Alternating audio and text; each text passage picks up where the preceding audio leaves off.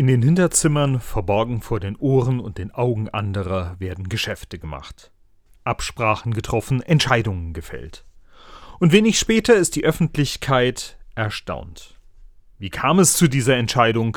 Warum finden Sportereignisse in der Wüste statt oder in Gebieten, in denen zuvor nie ein Mensch gewesen ist? Warum wird ein Landstrich auf einmal unabhängig oder von einem fremden Menschen beherrscht, den keiner zuvor darum gebeten hat? Oder warum ist auf einmal die Wasserreserve eines Landes Besitz einer Firma? Und dann reagieren die Menschen verständlicherweise sauer. Viele dieser Hinterzimmergeschäfte haben Tatsachen geschaffen. Man kann es nicht einfach ungeschehen machen.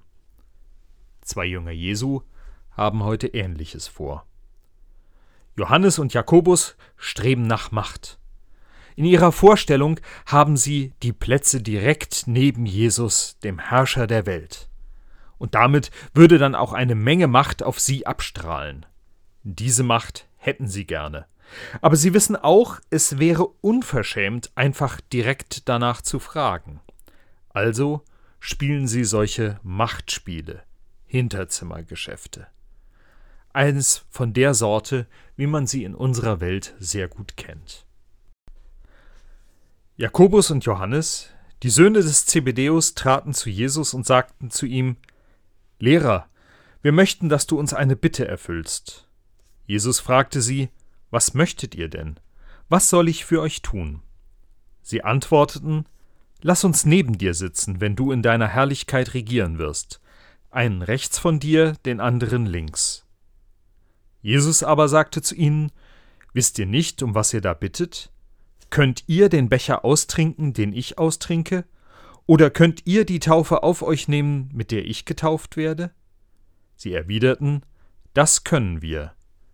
Da sagte Jesus zu ihnen, Ihr werdet tatsächlich den Becher austrinken, den ich austrinke, und ihr werdet die Taufe auf euch nehmen, mit der ich getauft werde. Das Machtspiel der beiden wird von Jesus direkt aufgedeckt. Es kommt nicht zu diesem Deal. Stattdessen stimmt Jesus die beiden Jünger darauf ein, dass Nachfolge keine Plätze zur Herrschaft über diese Welt für sie bereithält.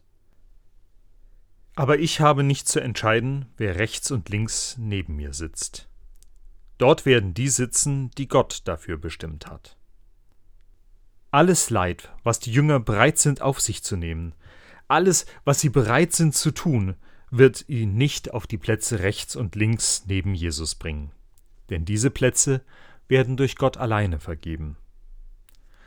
Kurz bevor die beiden Jünger die Frage nach den Plätzen rechts und links gestellt haben, kurz davor redet Jesus von seinem eigenen Tod, davon, dass er demnächst sterben muss. Wenn wir uns die Szene seines Todes einmal ansehen, so sind die Plätze rechts und links von ihm vergeben. Mit Jesus kreuzigten sie zwei Verbrecher, den einen rechts, den anderen links von ihm. Die anderen zehn hörten das Gespräch mit an und ärgerten sich über Jakobus und Johannes. Da rief Jesus auch sie herbei und sagte zu ihnen Ihr wisst, diejenigen, die als Herrscher der Völker gelten, unterdrücken die Menschen, über die sie herrschen. Und ihre Machthaber missbrauchen ihre Macht. Aber bei euch ist das nicht so sondern wer unter euch groß sein will, der soll den anderen dienen. Und wer von euch der Erste sein will, der soll der Diener von allen sein. Im Gegenteil, er ist gekommen, um anderen zu dienen und sein Leben hinzugeben als Lösegeld für viele Menschen. Die Jünger reagieren sauer auf Jakobus und Johannes, die sich einen Vorteil erschleichen wollten. Doch Jesus weist auch sie zurecht. Die Herrschaft in dieser Welt ist die Ursache des Leidens vieler. Für die Show von Sportereignissen sterben viele Menschen, werden Ressourcen verbrannt, wird Natur zerstört. Für die vermeintliche Macht Einzelner müssen viele sterben und andere fliehen, verlieren ihre Heimat und alles, was sie haben. Für den Gewinn einer Firma leiden viele Menschen Durst. Im Reich Gottes soll es anders sein. Wer dem Höchsten dient, der sorgt dafür, dass es der Gemeinschaft gut geht.